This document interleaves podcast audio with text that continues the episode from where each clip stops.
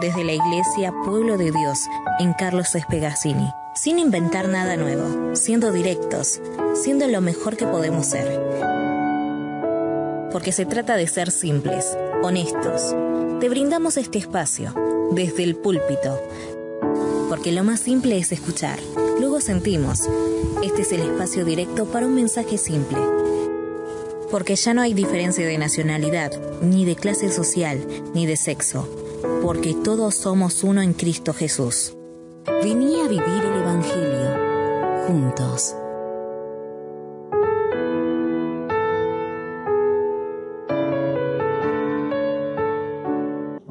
Bueno, amados, eh, estuvimos viendo el tema de, Hechos de los Apóstoles, ¿no? Empezamos a, ver el libro de Hechos y vimos el capítulo 1, ¿cierto? Eh, vimos cómo se va transformando de, lo nuevo a lo viejo, de lo viejo a lo nuevo, ¿no es cierto? Hay un camino distinto, hay una nueva esperanza, hay un nuevo mensaje, ¿eh? ya Jesús no está con los discípulos, al menos en forma física, sino que ya está a través del Espíritu Santo. Y vamos a ver hoy la segunda parte, vamos a ver Hechos 2, vamos a ver qué fue lo que pasó. Y yo quería que primero una, una introducción, ¿eh? porque veamos esta, votación, esta pedida, este pedido de, sabiduría del Señor para elegir un nuevo apóstol. ¿eh? Dice eh, Hechos capítulo 1, del verso 12 al 25. Dice, entonces regresaron a Jerusalén, desde el monte llamado de los Olivos, situado aproximadamente a un kilómetro de la ciudad. Cuando, cuando llegaron, subieron al lugar donde se alojaban. Estaba allí Pedro, Juan, Jacobo, Andrés, Felipe, Tomás, Bartolomé, Mateo, Jacobo, hijo de Alfeo, Simón el celote y Judas, hijo de Jacobo. Todos en un mismo espíritu se dedicaban a la oración junto a las mujeres y con los hermanos de Jesús y su madre María. Vemos acá la, lista de los, apóstoles. Falta obviamente Judas Iscariote, que es el que se arrojó, ¿verdad? Que traicionó Después dice, por aquellos días, Pedro se puso de pie en medio de los creyentes, que eran un grupo como de 120 personas, y le dijo, hermanos, tenía que cumplirse la escritura que por boca de David había predicho el Espíritu Santo a Judas, el que sirvió de guía a los que arrestaron a Jesús.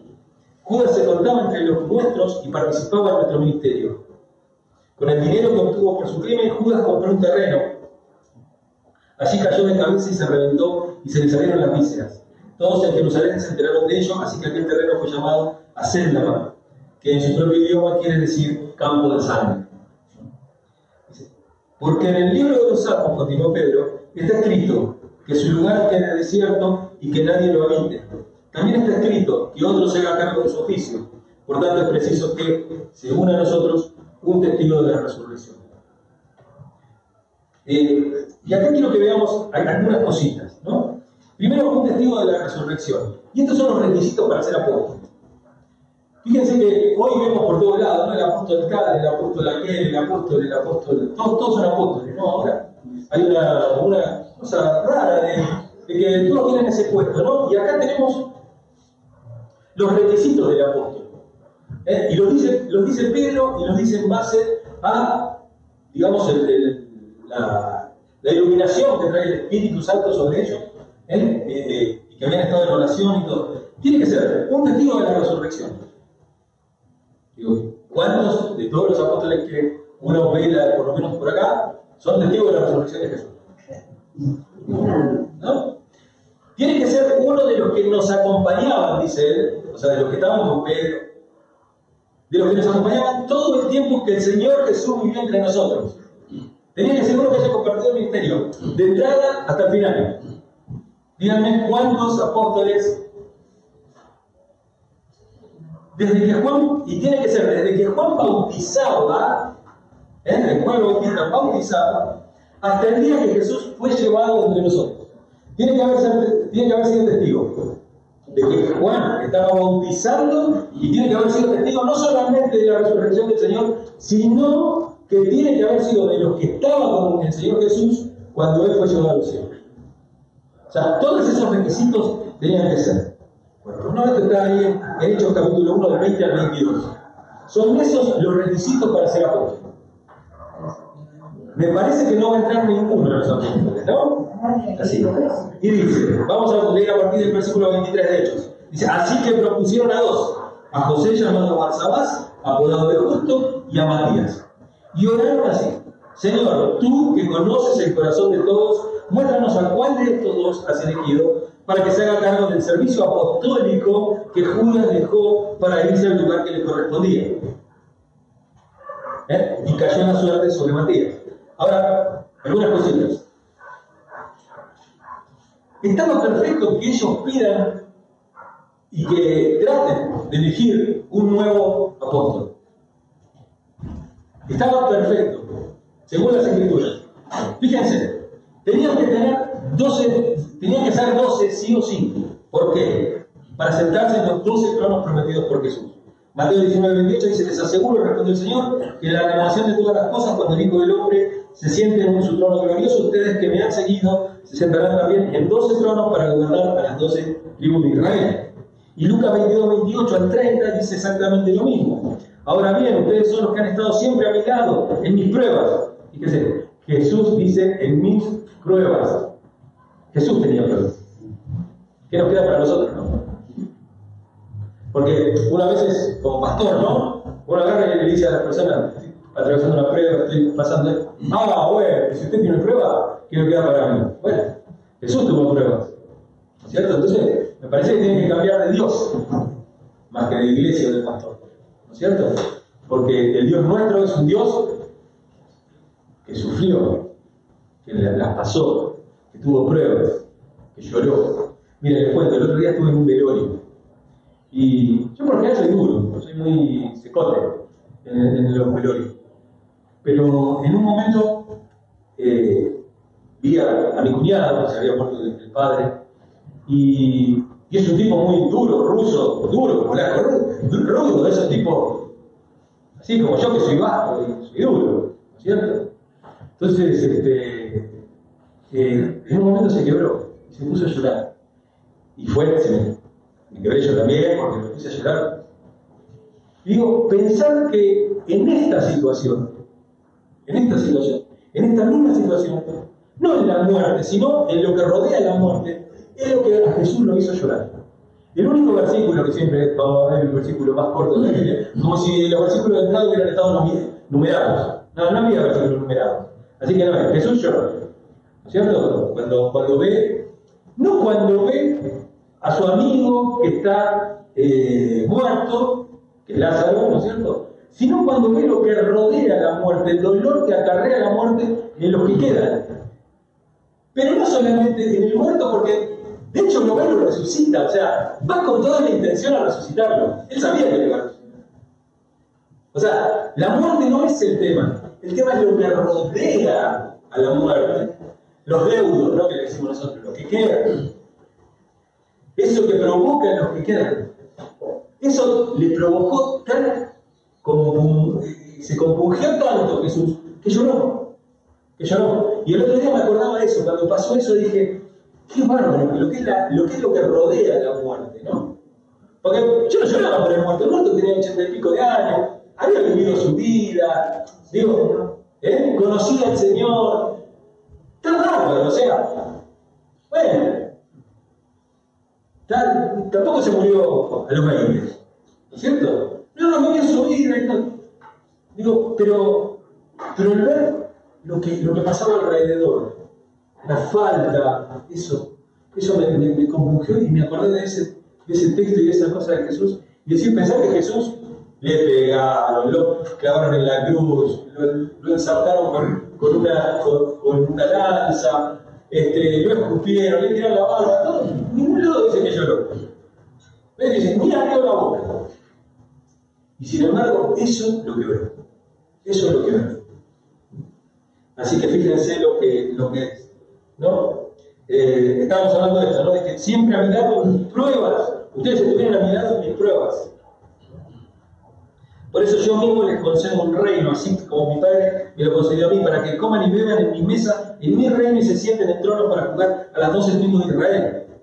¿No es cierto? El, reino, era necesario que ellos eligieran a otro. ¿no? La decisión, la decisión que tomaron se basó en la palabra de Dios.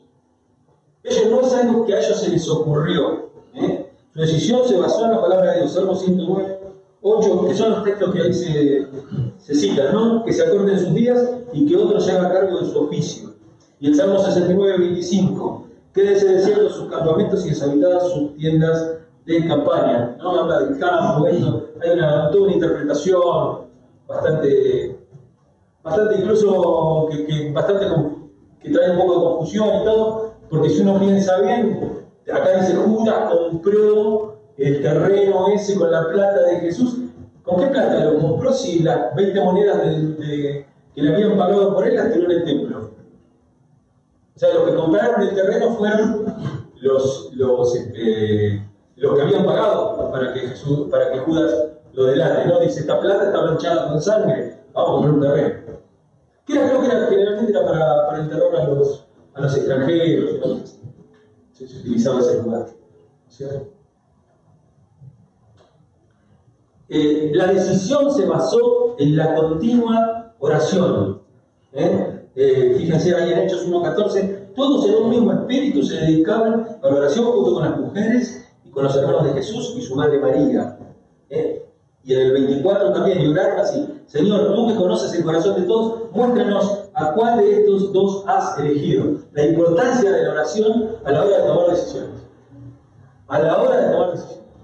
Es necesaria la oración y la oración en conjunto también. ¿eh?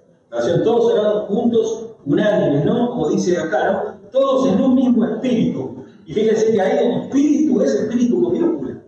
Entonces quiere decir que es el espíritu con una misma intención. Todos con una misma intención. Espíritu, el sinónimo es intención. No está hablando de la persona y el Espíritu Santo. Claro, todos en un mismo sentido. Es, cuando uno habla del espíritu de la ley, por ejemplo, la ley, cualquier ley, ¿no es cierto? La ley del mundo, la ley del Código Penal, ¿no? Tiene, eh, el, juez interpreta el espíritu, se llama. El espíritu de la ley. O sea, ¿por qué fue hecha esa ley? ¿Con qué razón? ¿Con qué beneficio? ¿Para qué? Y acá es exactamente lo mismo. Ellos se están orando con intención, con una sola intención, con un mismo sentido, para, poder, para poder ponernos de acuerdo. ¿eh?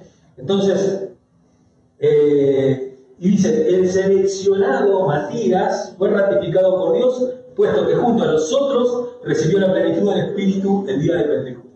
O sea, ellos estaban juntos y Matías también recibió el Espíritu ese día. Así que eso Tenemos uno de, los, de, las, de las confirmaciones, reciben el Espíritu. ¿eh? Y fíjense que el cielo los dirigió y ratificó su decisión después de que lo tomaron. Dios ratifica, y acá tiene que ver con eso que Jesús le dice a Pedro, puedes atar y desatar. ¿eh? Cuando ustedes se ponen de acuerdo, oran en un mismo sentir, con un mismo espíritu, ¿eh? pueden atar y desatar. No, no es ni atar ni desatar demonios. No tiene nada que ver con eso. No es para atar y desatar al hombre fuerte, a la mujer débil o al... No, no tiene que ver con eso. Tiene que ver con las decisiones que se toman adentro del pueblo de Dios, adentro de la iglesia. ¿Eh? Nos juntamos como asamblea, iglesia significa asamblea, nos juntamos y todos juntos en oración tomamos decisiones. Pero tomamos decisiones para nosotros, no tomamos decisiones en el mundo espiritual. No, no se toman decisiones en el mundo espiritual, o sea, ni, para echar fuera demonios, ni ninguna cosa de esa. Una vez lo, lo, hablamos ya, echar fuera demonios es lo más fácil que existe. ¿Eh? En el nombre de Jesús se echan y chao. A lo solo, oraciones. No, por eso a veces vienen con, algunas enfermedades, enfermedades sobre todo mentales y todo, y uno dice, no, lo que pasa es que eh, a lo mejor si oramos, ojalá fuera un demonio. No, a lo mejor es un psiquiatra. Pues si fuera, si fuera un demonio sería más fácil. Claro, se va al punto, listo, el muchacho sano, tranquilo, es como el endemoniado de Adareno, ¿no? Estaba ahí como loco y de repente lo vieron que estaba en sus cabales. Bueno, ahí es fácil. Así que es más fácil eso. Pero acá se habla de eso, se habla de decisiones, decisiones que hay que tomar, decisiones. Y eh, y. Pablo, no podía ser el doceavo apóstol. Yo soy uno de los que piensa que para mí Pablo tendría que haber sido el doceavo apóstol. Bueno, la teología dice que no. Dice que no porque, por un lado, no llenaba los requisitos que aparecen en los versículos 21 y 22. Y además el ministerio era especial para con la iglesia y para con los gentiles. Era otro tipo, no, era, no tenía que ver con el reino, dentro de jugar las 12 tribus de Israel. De hecho, Pablo, no sé si ustedes lo recuerdan, él en un momento agarra y dice, me vuelvo, me, me sacudo los pies y me vuelvo a los gentiles, los abandono ustedes, mi pueblo, no quieren escuchar el Evangelio, yo no tengo ningún problema, yo me vuelvo y me pongo eh, a predicar a los gentiles. ¿Eh? Y, esto, y esto de tener todas estas cosas ataditas así, nos prepara para la entrada, ¿eh? para la venida del Espíritu. Solamente es cuestión de tiempo y de esperar. Y de esperar, mientras que los creyentes esperan el día de Pentecostés, pasaban las horas en oración, en oración y comunión, allá en el aposento alto, ahí donde habían realizado la última cena posiblemente. ¿Eh? Segundo, eso, fue la introducción. El día de Pentecostés tenía 50, eh, tenía lugar 50 días después, eso significa Pentecostés, 50 días después de la fiesta de las primicias. Y si uno ve, ve algo muy lindo que se ve, eh, porque uno lo puede ver ahí como, un, como un hilo, como algo que va paralelo, que son las fiestas, la fiesta de la Pascua, la fiesta de las primicias y la fiesta del Pentecostés. Como que Cristo cumple todas esas cosas. ¿eh? Eh, está en Levítico, la fiesta del Pentecostés, 23, 15 y 21. Dice, a partir del día siguiente al sábado, es decir, a partir del día en que traigan la gavilla de la ofrenda mecida, que era la, la primicia, la primicia. Estaba Pascua, ¿no? después había un sábado, el sábado, y después automáticamente venía ¿eh? el día de las primicias.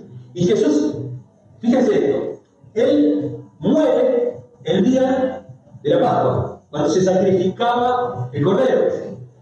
Resucita el día de las primicias, y después Pablo va a decir, Cristo, las primicias de la resurrección. Cristo es las primicias, fue el primero. Él es las primicias, y junto con él, obviamente, Acuérdense, dicen que salieron muertos de las tumbas y se les aparecieron el otro día, ¿no? A la gente que toma siempre no, nos causa tanta gracia eso, ¿no? De que resucitaron de las tumbas y se le aparecieron el otro día a las personas. Y vemos después, a los 50 días, ¿eh? vemos el Pentecostés. Y vamos a ver esto del Pentecostés un poquito más, más en profundidad. En otras palabras, se contarán 50 días, incluyendo la mañana siguiente al séptimo sábado. Entonces presentarán al Señor una ofrenda de grano nuevo. Desde su lugar de residencia le llevarán al Señor como ofrenda mecida de las primicias dos panes hechos con cuatro kilos de flor de harina cocido con levadura. Y vamos al, último, después leanlo completo si quieren. Versículo 21 al final dice, este será un estatuto perpetuo, perpetuo para todos tus descendientes donde quiera que habiten. ¿Eh? Es un recuerdo esto. Eso está en Levítico 23. Mira Levítico 23 para cuando quieran saber qué es Pentecostés, eso es lo que se celebra. ¿Eh? Porque la Pascua fue un cuadro de la muerte de Cristo.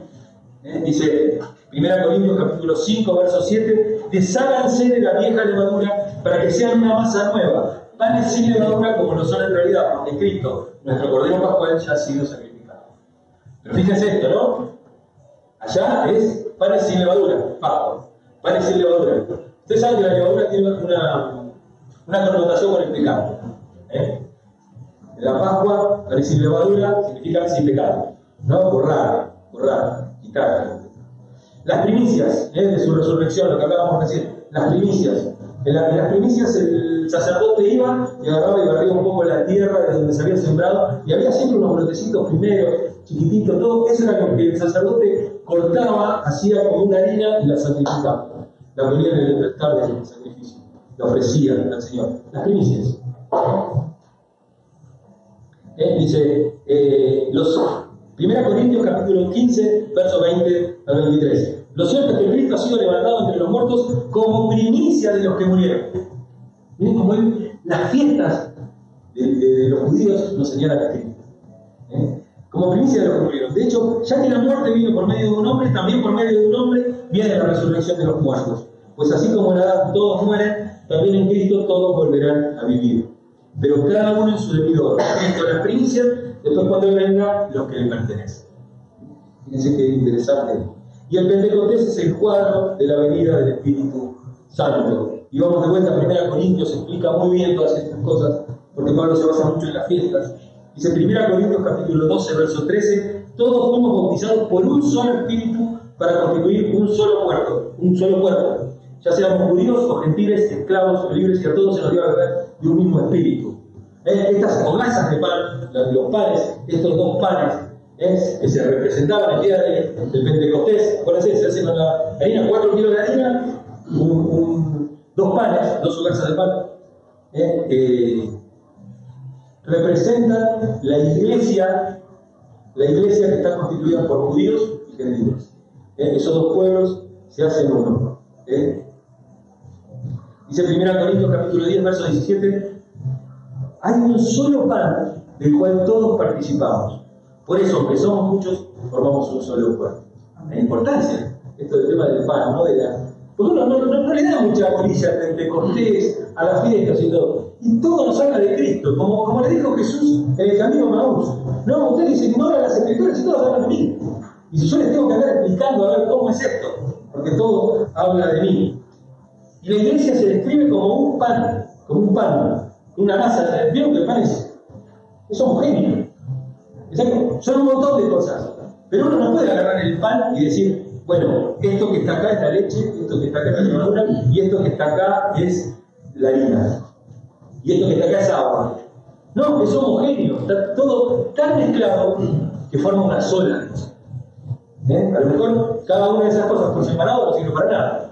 ¿Eh? Ni el agua, ni la leche, ni la levadura, pero cuando está todo junto es un alimento. Es algo que fermenta, es algo que alimenta. El pan es uno de los alimentos más antiguos y de los alimentos más completos del mundo.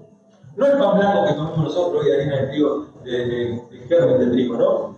Pero el pan, el pan, este, el pan con el salvado, con todo eso, es uno de los alimentos más, más sanos y más nutritivos y que realmente uno puede vivir agua en agua con eso. Porque tiene todas las... Eh, las hogazas, las hogazas de pan con levadura representan ese día, un cuadro de la iglesia compuesta de judíos y gentiles. ¿no?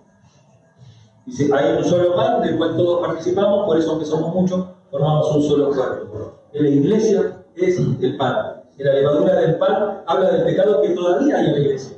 O sea, no somos un pan ácido sin, sin levadura, sino que somos un pan que todavía está ahí mezclado.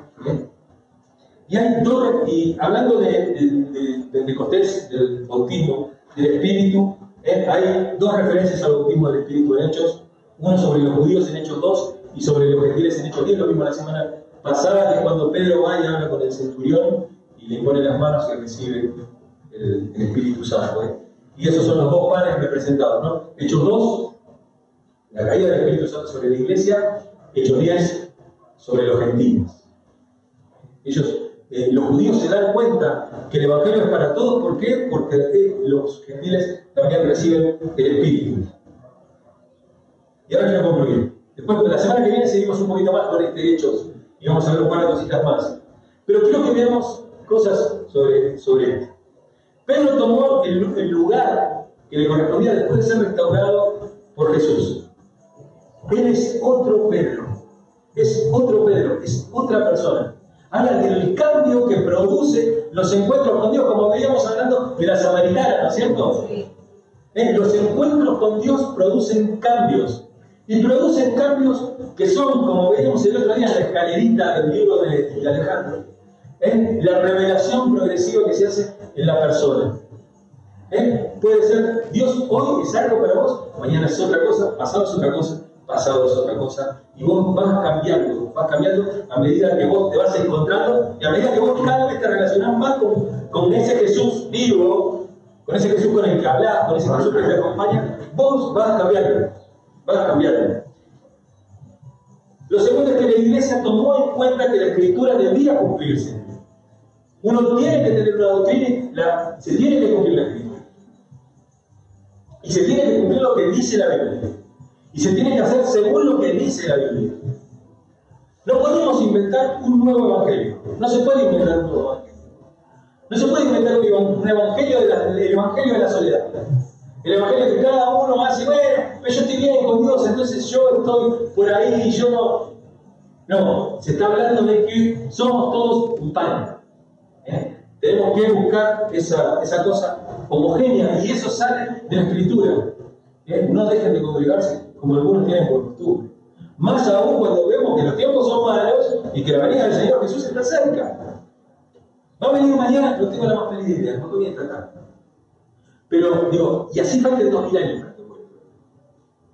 Ninguno sabe el día. ¿eh? Así que necesitamos estar juntos. ¿eh? Lo tercero, ellos estudiaron las escrituras, escudriñaron las escrituras, fueron a salmos, fueron a los otros y dicen, che, esto a lo mejor, porque es esto, es a lo mejor, esto tiene que ver con Judas, tenemos que elegir un nuevo apóstol. Después el Señor lo ratificó eso como, y cuando vino el Espíritu sobre todo, vino sobre Matías también. Lo ratificó Matías como un apóstol. Así como lo ratificó después a Pablo, como el apóstol 13. Es un apóstol totalmente distinto a todo. Dice como, yo soy como un aborto. Un aborto de la naturaleza sería. No, yo soy como abortivo, alguien nacido fuera del tiempo. ¿Eh? Estudiaron las escrituras, las escudriñaron el otro día, el pastoral lo decía, ¿no? Qué bueno que escudriñemos las escrituras nuevamente, que, que busquemos un pasaje que tratemos de sacarle un fondo, para no rascar la superficie solamente, sino ir a fondo. Y cuando ellos estudiaron las escrituras, ellos oraron. La importancia de la oración en la vida de iglesia. La importancia de la oración en la vida de iglesia. Ellos recibieron la bendición de Dios y Dios ratificó su ministerio. Dios ratifica el ministerio de aquellos que lo buscan. Eh, ellos cumplieron las etapas de la revelación progresiva, que se ve acá en este texto también. Pascua, primicias, Pentecostés, como lo vimos, ¿no? De esa manera. Lograron entender que el Evangelio era la salvación de Dios para todos, judíos y gentiles. Pero todavía falta. Eso nos queda a nosotros. Nos queda todavía cumplir todas estas cosas. Ser restaurado por Dios como lo hizo Pedro, Jesús Pedro. Que la iglesia tome en cuenta la escritura, que volvamos a poner en el trono de la iglesia a Jesús, la palabra viva, pero también a la escritura, la palabra escrita. ¿Eh? Porque Dios tiene un timón en la iglesia y es el púlpito y es la palabra de Dios. ¿Eh? Que estudiemos las escrituras, que oremos en el espíritu, que oremos en un mismo espíritu, en un mismo sentir, que Dios nos ratifique los ministerios, ratifique el ministerio de la palabra, el ministerio del evangelismo, el ministerio de hacer misericordia, el ministerio de enseñar, el, ministerio de, eh, de sanidad, el ministerio de. Bueno, de sanidad, bueno, yo no, he sanado a nadie con la oración, hace falta. ¿Cuántas, ¿Cuántas veces fuiste al hospital a ver a los enfermos?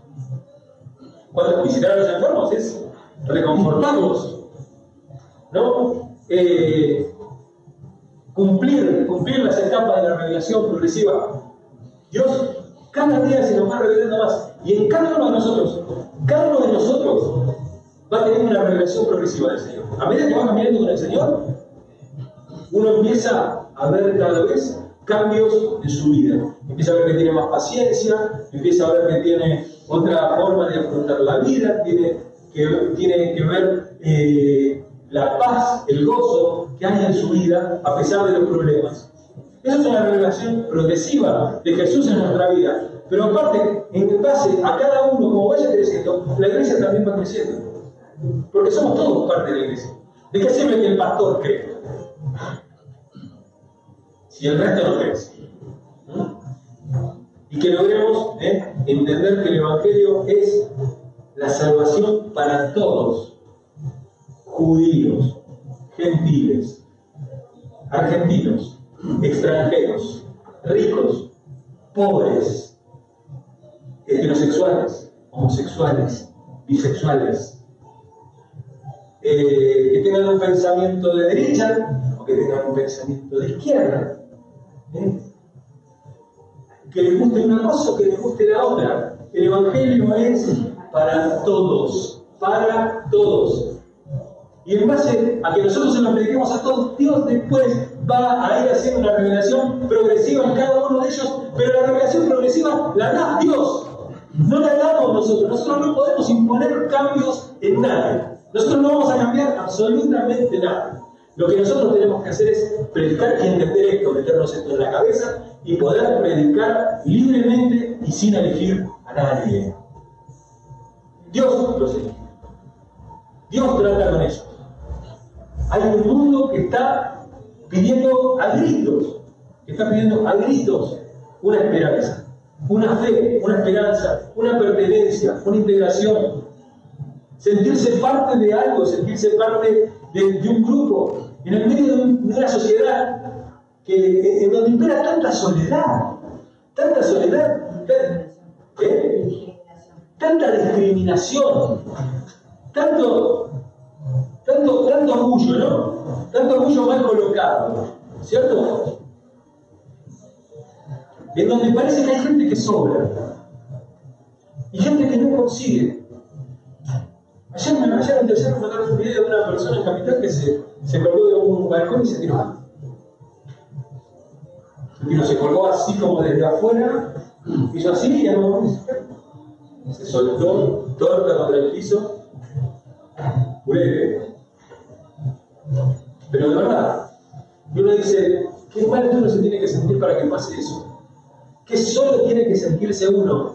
Qué mal que tiene que sentirse uno para que pase algo así. No nos olvidemos, hace pocos años, hace dos años, tuvimos una ola de, Máximo Paz, tuvimos una ola de suicidios adolescentes no sé si ustedes se, se acuerdan que estábamos la iglesia y yo les contaba, porque me contaban de, de, ¿Eh? Antes de la pandemia fue. Ni siquiera era la pandemia, que no podían salir ni nada. No, no, no. Chicos que ante la menor, ante el menor problema no, les encuentran solución a la vida. Eh, recuerdo eh, una nena Jazmín que se, se, el padre no la dejó salir, fue al, fue al baño y se ahorcó. ¿No es cierto? Entonces, gente que cruzaron la vía, se, se tiró, se tiró bajo un tren. Digo, es un mundo que está sin esperanza, necesitamos darle, como dice, para que ellos puedan decir, como, como dice, ya no me acuerdo si Abacuco Jeremia, estoy con el tema ese, creo que Jeremia dice, yo sé los planes que tengo para ustedes, para que tengan un futuro y una esperanza. No, no, tengo, no tengo planes de calamidad para ustedes, sino tengo planes buenos para ustedes, para que tengan un futuro y una esperanza. Y ese es el mensaje. Ese es el mensaje de lo que vamos a hablar. ¿Amén?